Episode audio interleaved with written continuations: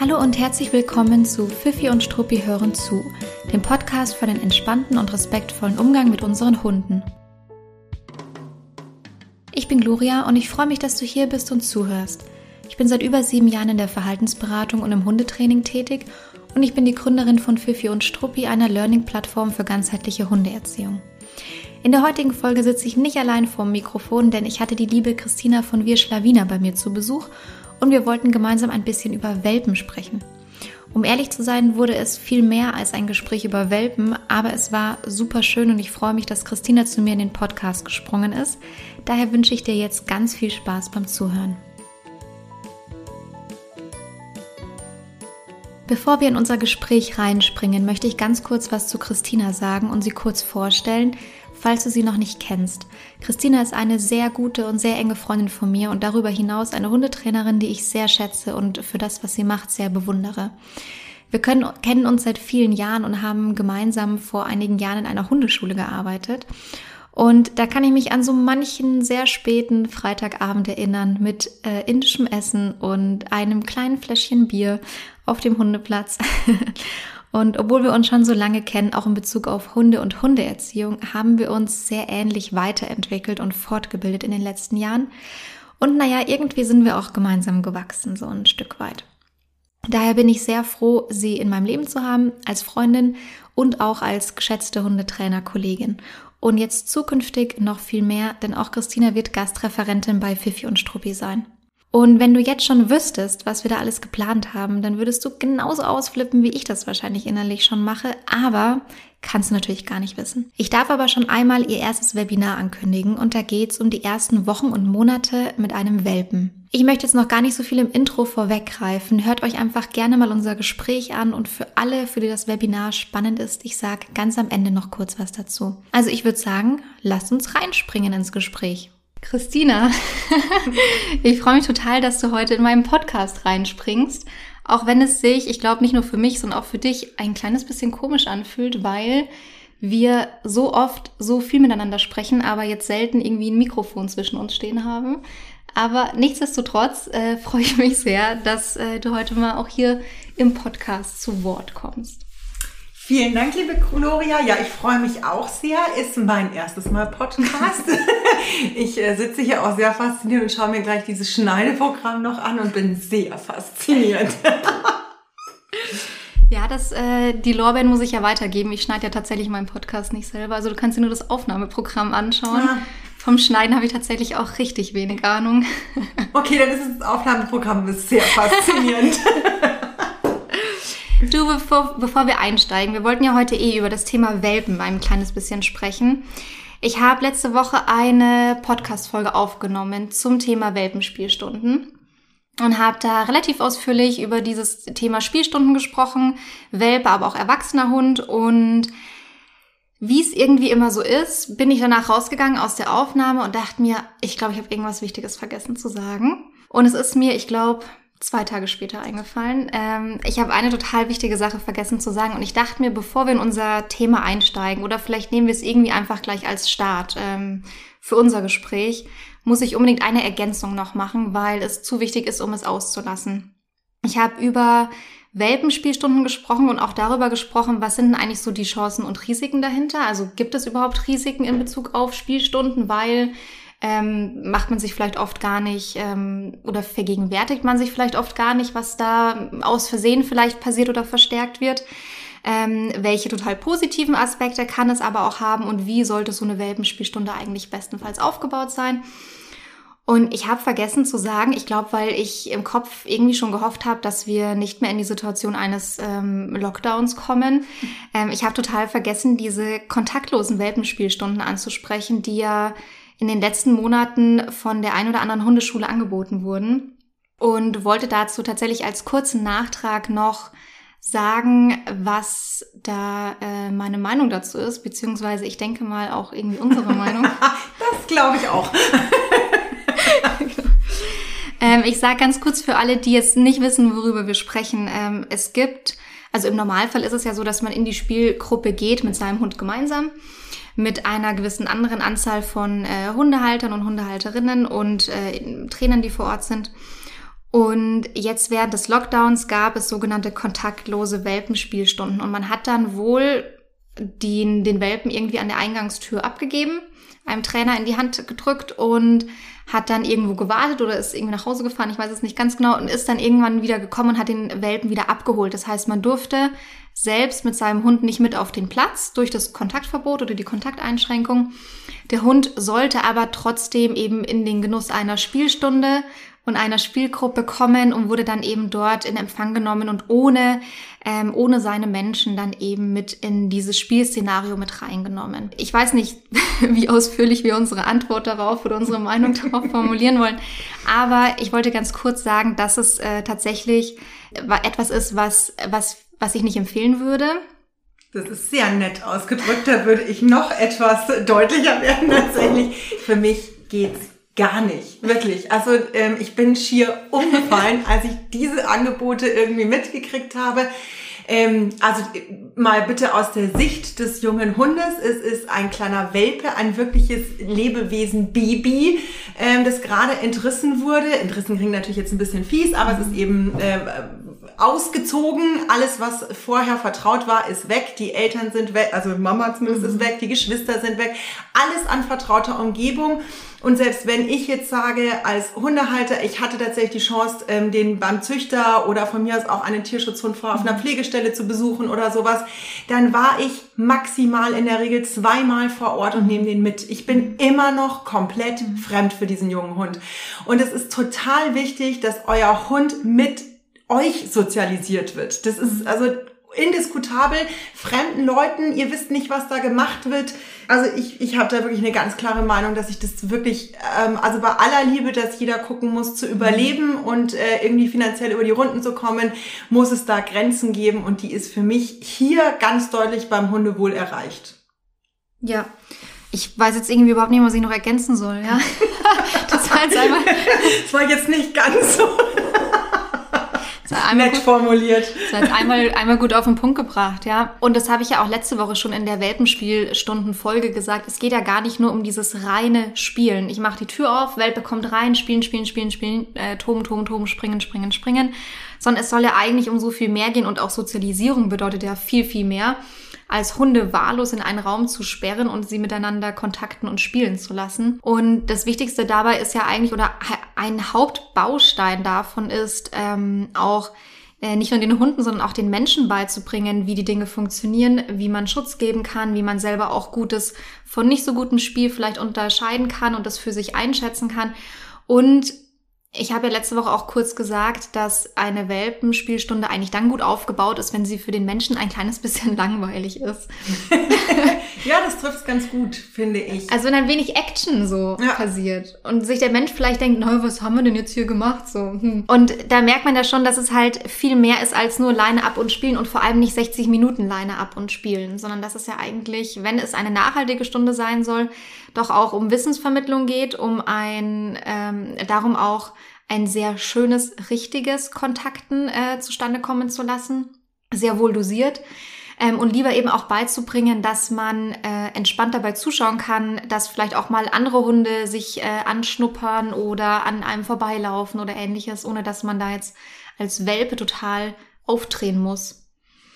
Ja, ich glaube vor allem, was die Leute tatsächlich unterschätzen, also ich mache ja auch viel im Bereich Hundebegegnungsproblematiken mhm. ähm, und die meisten tatsächlich meiner Kunden, die Hunde waren in Welpenspielstunden. Also es wurde eigentlich mhm. daran gearbeitet, dass im besten mhm. Falle da ja eigentlich nichts passieren soll, weil es wird ja gerne so dargestellt, wenn du nicht in eine Welpenschule gehst, dann kriegst du einen asozialen Hund.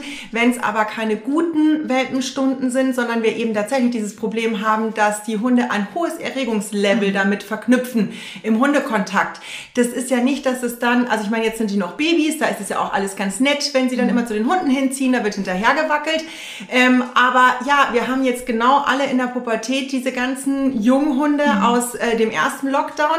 Und wie viele Anfragen kriege ich, wo die sagen, ich kann den überhaupt fast nicht mehr halten. Wenn am Horizont ein Hund erscheint, mhm. dann zieht der mich vehementes dahin, mhm. was jetzt bei einem Yorkie natürlich nicht so ins Gewicht fällt.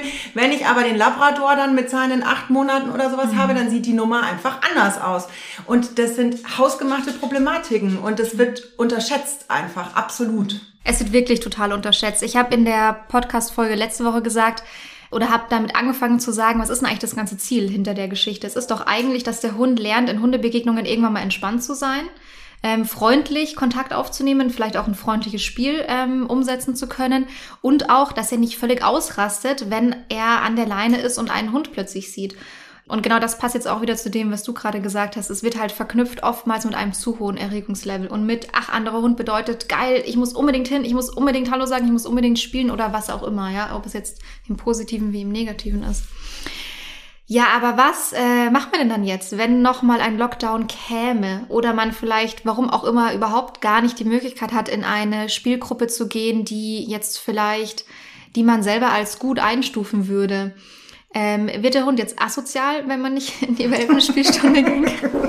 so eine Suggestivfrage, gell? Christina, wird der Hund jetzt asozial? Ja, ganz bestimmt. Es wird ganz gefährlich. Ähm, nein, also ich habe ja tatsächlich auch das Glück, dass ich viele Welpenbesitzer trotz Lockdown online begleiten durfte. Und wir hatten eben keine Chance auf irgendwie Welpenspielstunden. Wir hatten noch nicht mal eine Chance, uns irgendwie im Live-Training zu sehen tatsächlich, weil es komplett verboten war. Aber es geht wirklich darum, einfach auf Distanzen Auslöser beobachten zu lassen. Also tatsächlich, wenn man mal ganz genau hinguckt, ist es bei den Welpen oft so, dass die eigentlich, wenn sie einen anderen Hund wahrnehmen, erstmal stehen bleiben, sie mhm. vielleicht sogar absetzen und die die Halter eher so, weil sie immer gelesen haben, der muss jetzt kontakten und der muss sozialisiert werden, zerren, also sie meint es ja nicht böse, aber sie zerren diesen Hund frontal in diese Begegnungen mhm. rein, die der Welpe von sich aus gar nicht suchen würde. Mhm. Und dann geht das Ganze eigentlich schon los. Und da ist es wirklich wichtig, einfach zu sagen, wir bleiben mal irgendwo ein bisschen am Rand stehen. Wir beobachten gerade Ersthundebesitzer, die können ja auch oft die anderen Hunde gar nicht einschätzen. Also die mhm. wissen gar nicht, kommt der freundlich oder nicht so. Und wenn man sich einfach ein bisschen an den Rand stellt, dann kann man zusammen mit dem Hund einfach mal beobachten, aha, so sieht ein Hund aus, der einfach vorbeigeht und kein Interesse zeigt. Und so sieht ein Hund aus, der irgendwie freundlich kommt, mal kurz schnüffeln und weitergeht. Ähm, und da kann man einfach zusammen wirklich viel lernen und da erstmal wirklich Tempo raus. Das ist ganz, ganz wichtig. Wenn man natürlich dann vielleicht noch das Glück hat, und das würde ich schon empfehlen, dass man vielleicht im Freundeskreis guckt, ob die noch coole Hunde haben, die auch mit Welpen keine Probleme haben und sowas wirklich schüren, gemeinsame Spaziergänge zu machen, aber dass eben vor allem der Hund nicht irgendwie 25 verschiedene Hunde am Tag, also auch hier übertreibe ich natürlich jetzt ein bisschen, am Tag irgendwie in Begegnungen hat. Und hier nochmal ein kleinen Schlenkerer. Be Hundebegegnung heißt nicht Nahkontakt zwangsläufig. Das wird auch immer unterschätzt, sondern Hunde kommunizieren schon auf sehr weite Distanzen miteinander ähm, sondern dass man wirklich sagt, wir, wir schüren Freundschaften, wo das passt, vom Temperament, von der Gewichtsklasse. Ähm, dafür kann man ja auch wirklich mal in den sozialen Medien irgendwie mal rumfragen, wir wohnen da und da. Das sieht man ja immer. Ich finde es schon mit Vorsicht zu genießen, wen man da so zusammenbringt. Aber mal rumzufragen und zu gucken, ähm, da, da passt jemand zu meinem Erziehungsstil, die Hunde passen ganz gut zusammen und sich dann da mehr oder weniger regelmäßig zu treffen, ist eine super Geschichte. Und auch die Hunde aus dem Freundes- oder Bekanntenkreis, das müssen ja keine Welpen im selben Alter und derselben Größe sein. Also mhm. wenn das ein anderer cooler Hund ist, der vielleicht schon erwachsen ist, ist doch total, eigentlich totale Checkpot-Situation. Weil genau das äh, sollen die sollen die jungen Hunde ja auch lernen, dass es ja. vielleicht, dass vielleicht nicht jeder Hund ähm, darauf aus ist, jetzt zu raufen, schnell zu rennen oder übereinander herzuspringen, ähm, sondern dass es ja auch geht, dass man vielleicht äh, mal gemeinsam nebeneinander schnüffelt, ähm, spazieren geht, die Welt entdeckt oder solche Dinge macht. Ähm, und die Situation hat man ja oft eher dann äh, bei einem Erwachsenenhund, der vielleicht sagt, okay, also mit einem Welpen brauchst du mir jetzt als Spielkameraden gerade nicht kommen, aber zusammen spazieren gehen ist in Ordnung. Ähm, könnte ja auch mal sein und ist ja auch eine ganz schöne Lernerfahrung. Ja, Absolut. Ich finde dennoch, und das unterstreiche ich schon auch, es ist schon cool, wenn man tatsächlich auch einen passenden Welpen findet, wo die wirklich auf Augenhöhe so richtig sich mal austoben können, wenn es ein cooles Spiel ist. Also wenn die zusammen matchen, ist es natürlich, also es gehört einfach schon für den Hund auch dazu, spielen zu dürfen, sich ausprobieren zu dürfen, aber das Ganze eben wirklich in einem guten Rahmen, dass man auch wirklich immer hinguckt, fühlen sich alle bei diesem Spiel noch wohl. Und zwar nicht nur die Hunde, sondern auch die Halter. Weißt du, was ich ja immer schon auch eine ganz coole Überlegung finde? Was würde ich aktuell machen, wenn ich jetzt einen Welpen aufnehmen würde? Ich finde manchmal die Überlegung gar nicht so schlecht, weil man versucht ja als Hundetrainer doch dann irgendwie alles richtig zu machen für den eigenen Hund. für den neuen, äh, irgendwann eventuell neuen eigenen Hund und nicht mehr für den alten eigenen Hund. und im Grunde würde es ja so ablaufen. Also wenn jetzt eine, eine von uns beiden einen Welpen hätte, die, der Welpe würde mit auf unsere normalen Spaziergänge kommen. Ja. Ähm, würde also mit unseren älteren Hunden äh, zusammen spazieren gehen, die wir ja schon haben. Ja. Warum zuckst du zusammen wegen älteren? Ja, äh, ne, ja. das war ja wertfrei. nein, nein, überhaupt nicht. Das ist nur so. Also die Mali, meine Hündin zum Beispiel, findet jetzt Welpen nicht so prickelnd. Also es wäre sehr lustig. Aber es wäre eine schöne Aufgabe, an der sie wachsen könnte. Der wäre mit dabei, ja. Kannst du dich noch an Emmas ersten Blick erinnern, als du mit der Mali angekommen bist? Ja, ich kann mich auch noch an dieses Bild erinnern, als die Mali dann schon ein bisschen gewachsen waren, so unförmig hinter der Emma sitzt und sie so wahnsinnig frech von hinten anschaut. Aber die Ja. Emma hat das sehr souverän gemeistert mit der Mali, das muss man sagen. Das stimmt, ja. Also im Grunde würde der Welpe bei den normalen Spaziergängen, ähm, nicht bei jedem äh, Spaziergang, aber äh, in der Regel natürlich mit den Hunden mitlaufen, mit denen ich auch sonst spazieren gehen würde. Das sind also nicht, wären dann nicht nur Welpen. Und zusätzlich würde ich mich tatsächlich auch umschauen äh, bei mir im Freundes- oder Bekannten- oder vielleicht auch Kundenkreis. Das ist jetzt natürlich ein Vorteil. Und würde vielleicht gucken, ähm, gibt es da einen Welpen im, im, im ähnlichen Alter und mit einem ähnlichen Gemüt? Äh, das muss noch nicht mal eine, dieselbe Größe sein. Ja. Ähm, es wäre ganz gut, wenn das Gemüt halt recht äh, ähnlich ist. Ähm, und würde dann tat, da tatsächlich auch ähm, vorschlagen, dass man vielleicht mal gemeinsam spazieren geht. Das muss jetzt keine ewig lange Runde sein, aber vielleicht auch nichts, was total nur statisch ist. Also das, das, man braucht keinen Hundeplatz dafür. Nee. Und tatsächlich wäre das auch das, was ich wahrscheinlich im Kopf hätte und machen würde, wenn der Welpe jetzt plötzlich bei mir vor der Tür sitzen würde. Tut er, tut er nicht. Tut er nicht. da ist kein Welpe. Wir schauen mal schnell. Wir öffnen mal die Türe. Huch. ähm, ja, also im Grunde äh, ist das ein Tipp, den, den wir jetzt nicht nur weitergeben, sondern den wir wahrscheinlich auch eins zu eins so umsetzen würden. Also ich, tatsächlich ist es ja in der Regel immer so, dass alle Tipps, die wir geben, würden wir ja genauso machen. Ja. Also man baut ja auch zu seinen Kundenhunden eine Bindung auf. Also natürlich ist es nicht ganz wie der eigene Hund, aber doch schon ähnlich. Also man geht diese ganzen Auf und Abs da auch mit Ja. ähm, in der Zeit, wo man betreut und auch drüber hinaus, wenn man irgendwie wieder was mitkriegt. Ja, definitiv. Ja.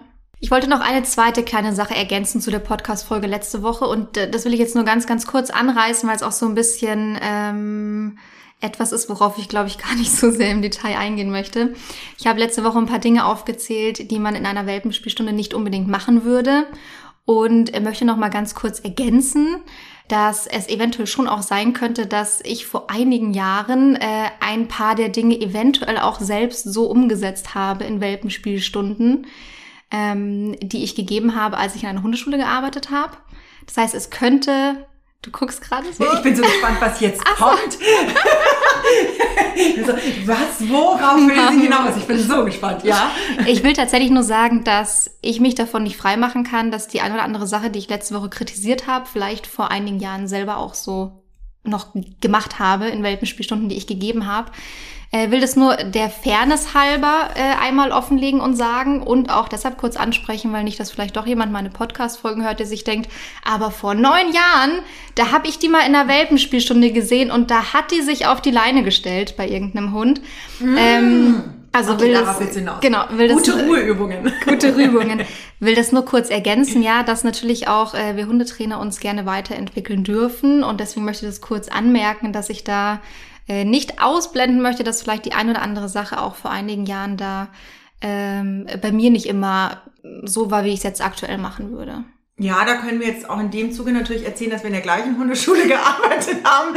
Also nehme ich mich da auch nicht aus. Aber ich finde eben auch, wie du schon gesagt hast, das ist ja das Schöne, ähm, dass man dann sich irgendwie weitergebildet hat. Und es hat ja dann auch einen Grund, dass man sich irgendwann selbstständig macht und sagt, ich möchte nicht mehr unter äh, diesen Bedingungen oder diesen Rahmen, vorgegebenen Rahmen arbeiten, sondern ähm, ich stelle mir das Zusammenleben mit Hund nochmal deutlich anders vor. Und dann passt es halt auch einfach nicht mehr. Und deswegen finde ich ja auch, ähm, vertraue keinen Hundehaltern, die sagen, ich habe schon seit 20 Jahren Hunde gehabt. Das ist einfach keine Aussage, die irgendeine Relevanz hat.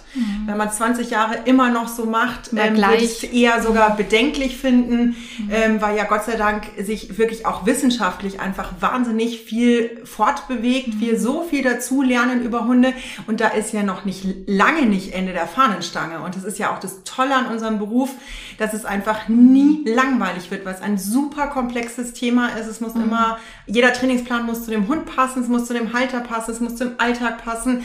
Ähm, und dann gibt's wieder neue Erkenntnisse und dann darf man wieder alles umschmeißen und nochmal verbessern. ist doch großartig. Das ist wirklich großartig, ja. Und das haben wir tatsächlich auch ganz gut geschafft, uns da recht ähnlich weiterzuentwickeln in den letzten Jahren, ähm, weil du mich da auch auf die eine oder andere Fortbildung mal mitgenommen hast ähm, oder wir uns irgendwie zusammen angemeldet haben. Und ich finde es tatsächlich auch immer wieder erstaunlich, wenn man Neues erfährt, wie viel Neues man noch erfahren kann. Ja. Weil man sich manchmal denkt, also komm, ja.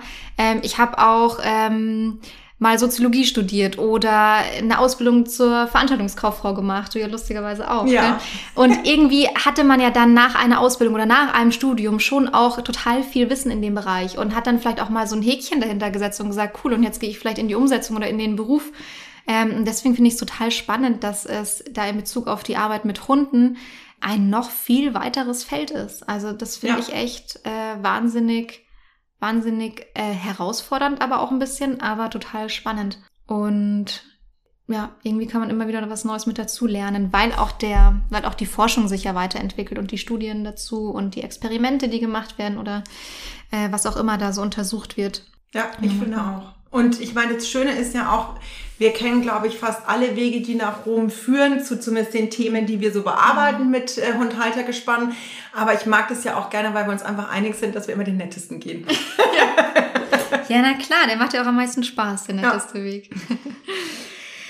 Du, ähm, ich dachte mir, vielleicht können wir noch über ein Thema kurz sprechen, weil es steckt ja schon auch ein, ein total bestimmtes, ganz konkretes Ziel hinter den äh, Welpenspielstunden, aber auch hinter dem Training, dass man mit Welpen startet. Und zwar eigentlich ist das Ziel ja, einen Hund zu bekommen, der im besten Fall extrem umweltsicher ist. Umweltsicher ist so ein Wort, das kennt jetzt vielleicht nicht jeder oder, ähm, oder hört sich vielleicht ein bisschen komisch an im ersten Moment. Umweltsicher bedeutet eigentlich, äh, nur in Anführungszeichen, dass der Welpe oder auch der spätere erwachsene Hund nicht großartig ähm, ich sag mal, ängstlich, überrascht, erstaunt, aggressiv, abwehrend auf die normalen Reize des Alltags reagiert. Ähm, also, dass im Grunde die Alltagsreize, die es gibt, für den Hund bekannt sind und der Hund sie im besten Fall auch ganz positiv oder ganz ruhig verknüpft hat. Ähm, und dann eben man mit einem Hund so durch die Welt gehen kann, der jetzt nicht irgendwie, wie gesagt, die ganze Zeit entweder erschrickt oder bellt oder wegrennt oder hinrennt oder sich denkt, huch, was ist das denn hier jetzt schon wieder, sondern eben so in sich gefestigt, irgendwie sicher und entspannt da durch den Alltag und durchs Leben geht. Und das ist ja meistens, was man dann auch hört von, von, von den Menschen, dass, dass sie jetzt nicht unbedingt sagen, ja, der soll 130 äh, verschiedene Kommandos und Signale kennen, sondern es heißt ja dann meistens, nee, nee, der muss eigentlich gar nichts können, der soll nur halt mich durch mein Leben mitbegleiten, so. Ähm, und überall hin mit können und überall hin mitkommen. Aber es ist ja eigentlich dieses große Ziel dahinter, diesen extrem umweltsicheren Hund zu bekommen. Was denkst du, ist da so im, im Welpenalter, was kann man da jetzt wirklich machen, was total förderlich ist und was nicht so ins Gegenteil umschlägt? Ja, ich glaube, da sind wir schon, wo wir am Anfang drauf eingegangen sind, ist wirklich sich diese Zeit nehmen, den Hund sich mit Dingen auseinandersetzen zu lassen. Und zwar wirklich immer auf den Distanzen, wo der Hund einfach die, die potenziellen Auslöser wie Fahrrad, Fahrrad, Jogger, Vogel, Trambahn, Pferd, was weiß ich, was halt da so alles in der Gegend rumkreucht und fleucht, je nachdem, wo ihr wohnt. Ähm, und ihn wirklich da, wo, wo er diese wahrnimmt, aber eben noch nicht hin oder rausziehen muss oder solche mhm. Geschichten, mhm. sondern einfach, dass man wirklich diese Schwellen erstmal nicht übertritt. Und das sehe ich halt, die Leute sind dann immer so in dem, und der muss sofort Leinenführigkeit, leinenführig werden. Und dann geht es eigentlich nur darum, dass der Hund neben ihn läuft. Und was liest du dann auch immer? Du musst Führung übernehmen. Ähm, das ist total wichtig. Dein Hund darf keine Entscheidungen selber treffen. Mhm. Und wenn ich einen selbstbewussten Hund, und ich meine jetzt wirklich selbstbewusst in sich, seiner selbstbewusst, mhm. also im allerpositivsten Sinne, dann braucht der Raum für Entscheidungen, dass ich die natürlich in einen bestimmten Rahmen stecke, also im Alltag, dass ich eben sage, der ist an einer Leine gesichert, dass er keinen Blödsinn machen kann, aber in diesem Leinenradius darf der auch Entscheidungen selber treffen. Also da gibt's ja verschiedenste Tools, die man einbauen kann. Das finde ich absolut wichtig. Ich bin überhaupt kein Freund von, ich übernehme Führung und hier und Fuß und tralala, ähm, dass es mit einem sehr unsicheren Hund vielleicht vorerst mal Sinn macht, ihn gut anzuleiten durch Situationen, ja, aber das ist ja erstmal der erste Schritt, um überhaupt in diese Richtung reinzukommen. Und dann muss man eben gucken, wo kann ich dem aber jetzt wieder was aufbrechen, wo der wieder so ein bisschen wachsen darf mhm. innerlich. Mhm. So. Ja, total.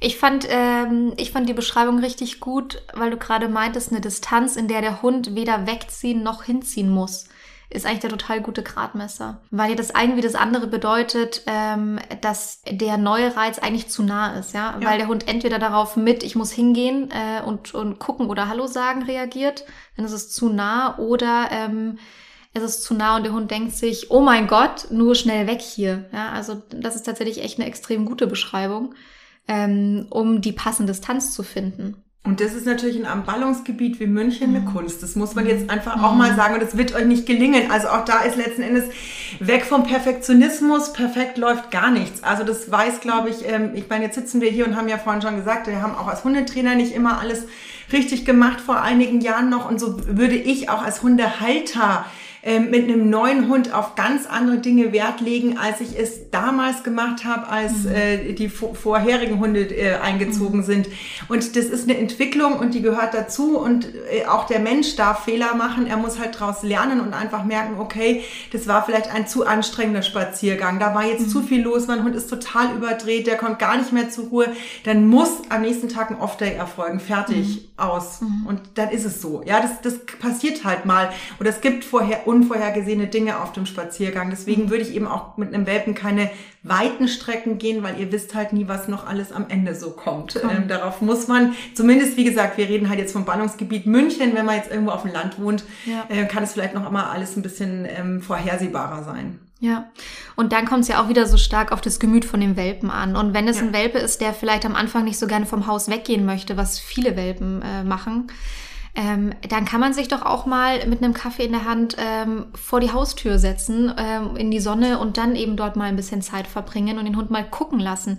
Dieses Schauen lassen und auch mal irgendwo sitzen und schauen lassen, ist ja irgend, ist ja eigentlich ein total, ähm, total hilfreiches Tool, und ich glaube, man kommt so selten drauf, um ehrlich zu sein. Also man hat dann irgendwie einen Weg im Kopf, weil man muss ja oder will ja spazieren gehen, ist ja ein Hund. Ja. Ähm, und man hat dann so selten eingeplant, dass der Spaziergang auch zur nächsten Parkbank sein könnte, wo man sich mal hinsetzt und den Hund einfach mal auf den Schoß nimmt oder neben sich setzt oder auch zwischen den äh, Füßen irgendwie sitzen lässt und einfach mal gucken lässt, wer da jetzt vorbeikommt und äh, was da jetzt vielleicht passiert. Ja, absolut. Ich hätte tatsächlich weiß nicht, vor zwei Jahren oder so ein Dackelwelpen im Training. Das ist das Auto, die wohnen halt direkt an so einer Hauptverkehrsstraße und das war einfach, der wollte nicht aus dieser Haustür rausgehen. Also war halt einfach der Deal, wenn er sich tatsächlich lösen muss, wird er einfach getragen bis zur nächst ruhigeren. Aber zwischenzeitlich wird sich auch tatsächlich einfach in den Hausflur gehockt. Mhm. Ähm, auch am Anfang von mir aus mit einer Kaustange, ähm, richtig vielen Leckerlis und man sitzt einfach und beobachtet und ist so ein bisschen, oh, dann darf er ab und zu was knupsen, ist erstmal nur ein paar Minütchen und dann war es halt. Und dann muss man das einfach mit viel Geduld aufbauen. Und ich glaube, das ist auch, was oft fehlt. Also die, die, als Hundehalter hat man immer so das Endziel. Also wie soll der dann sein? Aber der Weg dahin ist ja eigentlich das, was uns zusammenschweißt. Ja. Und das vielleicht auch einfach zu genießen und einfach mal zu sagen, ach, kann er schon? Hm, okay, kann er noch nicht. Oh, kann er heute nicht? Ging ja gestern schon viel besser. Ist ja mhm. lustig. Das einfach mal nur sachlicher in dem Falle einzuordnen und nicht ja. immer so, ah, jetzt siehst du, und gestern geht schon viel besser, oh Gott, oh Gott, was ist nur los? Ähm, sondern da einfach ein bisschen entspannter zu bleiben. Total. Ich finde dieses sachliche Einordnen eh total äh, hilfreich und angenehm, weil man macht sich ja nur selber schwer, wenn man jetzt noch versucht, irgendeine Interpretation zu finden zu einem Verhalten von dem Hund. Ja. Ähm, und irgendwas ist dann halt äh, bockig oder irgendwas ist dann äh, provozierend oder was auch immer. Also man wählt jetzt ja auch selten positive Interpretationen. Ja. Warum auch immer, ja. ähm, aber man kann sie wirklich ein bisschen sachlicher betrachten. Und die sachlichste Betrachtung ist, ach, damit scheint er heute ein Problem zu haben. Punkt. Oder ja. ähm, er hat ein Problem mit fremden Hunden. Punkt. Oder sowas, ja ähm, ohne jetzt vielleicht zu interpretieren, was jetzt vielleicht die, die Problematik an einer Sache ist. Oder er schafft es noch nicht, mehr als zehn Meter vom Haus wegzugehen. Ja, ähm, ja. Klingt absolut. ja auch ein bisschen anders, als zu sagen, also nach zehn Metern fängt der an zu bocken. Ja. Äh, und dann ähm, lässt er halt, ist er so stur, dass er dann sich auch halt auch überhaupt nicht mehr weiter motivieren lässt. Ich bin total bei dir. Hunden wird immer alles sehr schnell, sehr negativ ausgelegt. Und es ist halt ähm, oft unfair, weil Hunde sind halt cool. Also ja. Äh, die sagen halt einfach manchmal einfach nur, da ich habe jetzt ein anderes Bedürfnis als du. Und auch das kann man einfach mal einordnen. Und natürlich muss es auch gewisse Dinge geben, wo man sagt, ich kann da jetzt gerade nicht diskutieren und dafür gibt mhm. es ja dann auch nur mal auch Trainingstools, wo man einfach mal sagt, aber ich finde, sowas muss einfach auch sehr wie sage ich es jetzt, ähm, selten eingesetzt werden. Ja. Also das ist einfach, natürlich muss ich jetzt rechten Zeit auch mal sagen, nee, ich kann jetzt heute nicht an jeder Schnüffelstelle mit dir stehen bleiben, weil wir haben uns schon an anderen, allen anderen Schnüffelstellen so vergaukelt, den ganzen Spaziergang, ja. dass ich jetzt leider nach Hause muss. Dann gibt es schon auch mal ein Weiter auf dem Spaziergang, wo dann wirklich auch nach Hause marschiert wird. Aber das ist bei uns absolute Ausnahme. Also ich würde mhm. jetzt wirklich sagen, maximal einmal die Woche oder sowas, dass überhaupt sowas vorkommt. Also im Grunde, was bräuchte man? Man bräuchte äh, das eigene Ziel, das man vielleicht für sich definiert. Ich möchte irgendwann mal das, jetzt beziehen wir es nochmal kurz auf den Welpen, ich möchte irgendwann mal, dass der äh, zur Pipi-Stelle 300 Meter vom Haus weit entfernt hingeht. Ja, traut sich aber aktuell noch nicht. Ähm, dann hat man einen äh, Trainingsweg, den man äh, im besten Fall sich irgendwie ganz, ganz, ganz gut und professionell ausdenkt oder ähm, sich unterstützen lässt dabei. Und dann hat man halt vielleicht noch den, den Kompromissplan oder den Notfallplan ähm, für die Tage, wo der Hund vielleicht sich überhaupt nicht ähm, motivieren lässt, jetzt dorthin zu gehen oder der damit jetzt in dem halt super sensibel auf irgendwas reagiert an dem Tag, dass man sagt, okay, und ähm, ausnahmsweise trage ich dich heute nochmal dorthin, weil du musst dich jetzt leider lösen, ich muss dann, keine Ahnung, weiterarbeiten oder irgendwas anderes machen. Man hat ja auch nicht immer die Luxussituation eines Gartens. Das heißt, ja. manche Leute sind einfach darauf angewiesen, dass der Hund dann zur Grünstelle geht äh, Grünfläche, zur Grünfläche geht. Also im Grunde ist es das wahrscheinlich, oder? Das eigene Ziel, das man mal definiert, der passende Weg dorthin, den man äh, im Grunde mittellangfristig aufbaut und umsetzt. Und für, um handlungsfähig zu bleiben in vielleicht auch schwierigen Situationen, so eine Art äh, Notfalltool. Ja. Das halt wirklich nur im Notfall ausgepackt wird und nicht zum Standard wird. Also ich sage jetzt, jetzt nicht nur auf Welpen bezogen, sondern ich sage eigentlich mal zu meinen Kunden, macht, äh, macht euch einen Plan, aber bleibt flexibel. Mhm. Also man muss halt auch manchmal hinschauen, weil manchmal einfach der Plan, den man geschmiedet hat mit seinem Hund, einfach nicht zum Hund passt. Und mhm. auch das sollte einfach mal überprüft werden. Mhm. Also ich erzähle es auch ganz gerne, als ich damals die Mali übernommen hatte, hatte ich mir unser Zusammenleben irgendwie ganz anders vorgestellt, dass man so aufbaut.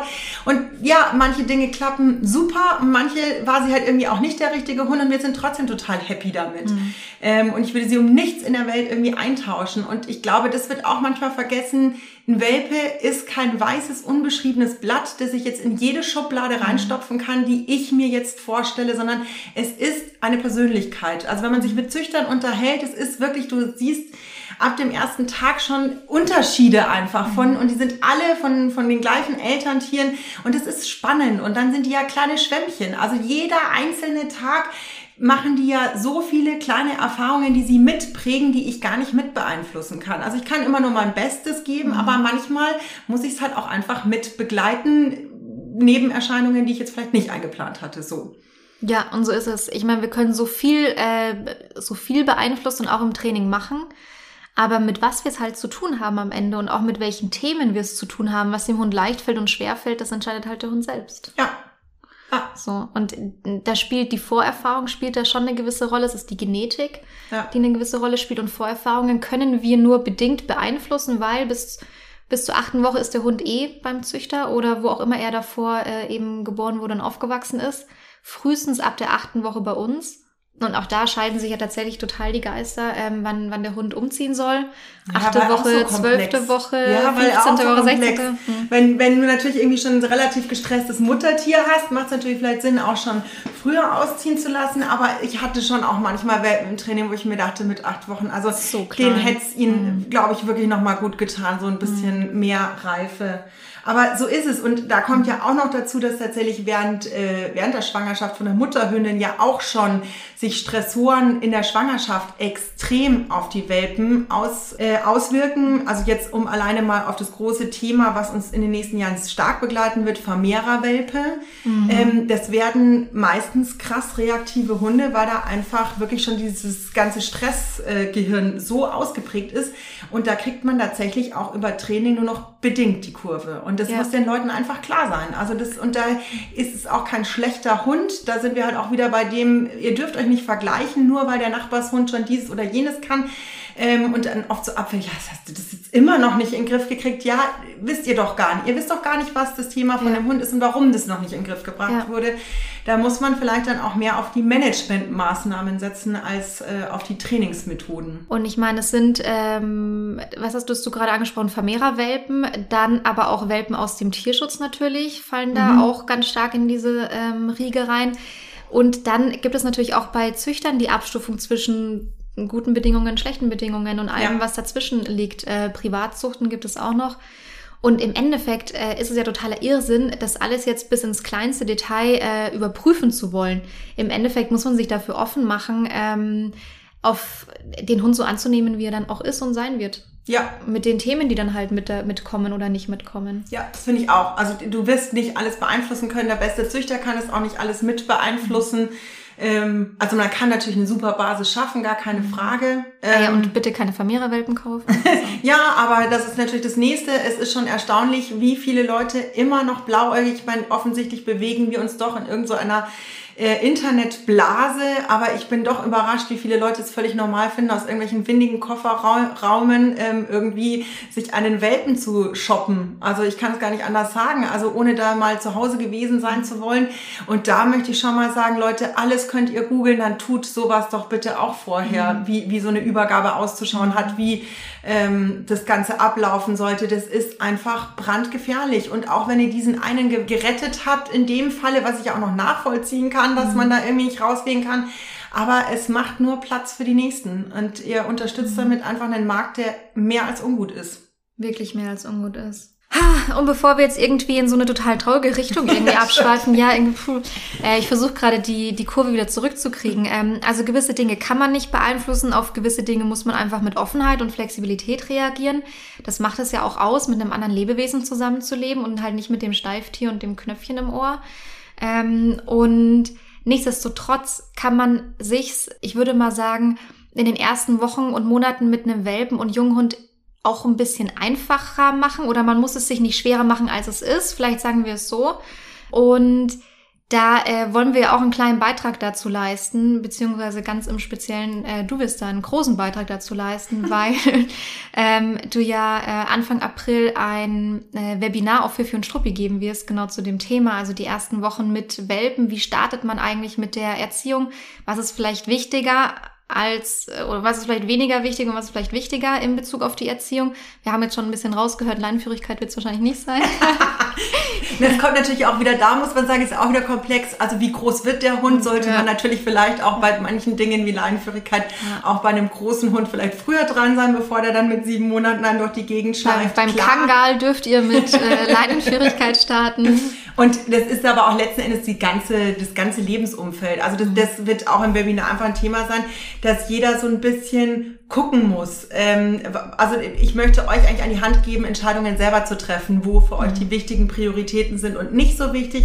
Und ich glaube, das ist ja auch letzten Endes wieder das, jeder kann sich, glaube ich, alles zusammensuchen im Internet, was Hundetraining mittlerweile. Es gibt eine Milliarde Bücher, aber man hatte das Gefühl, die Leute wissen gar nicht mehr, wo sie anfangen sollen, ja. weil sie so viele Informationen äh, gesammelt haben und dann werden sie total hektisch und panisch und da muss man sich zwischendrin einfach mal zurücknehmen und, glaube ich, echt nochmal sagen, okay, wir fangen nochmal ganz von vorne an und ich gucke wirklich nochmal, was ja. wirklich wichtig für uns ist. So. Und das darf man tatsächlich auch. Also ich glaube, man darf sich einmal zurücklehnen, tief durchatmen, seinen Welpen anschauen, den eigentlich auch total süß finden und toll Unbedingt. finden und darf dann auch, ich will schon so sagen, man darf sich's auch mal ein bisschen einfach machen. Unbedingt. Man muss sich's nicht schwer machen. Und äh, es gibt wirklich Dinge, die, die machen das Leben einfach mit einem ja. Welpen. Ja. Ähm, und trotzdem gibt es Tage, wo man sich denkt, mein Gott, was habe ich mir angetan? Ja, das würde Sowieso. ich mir wahrscheinlich auch denken.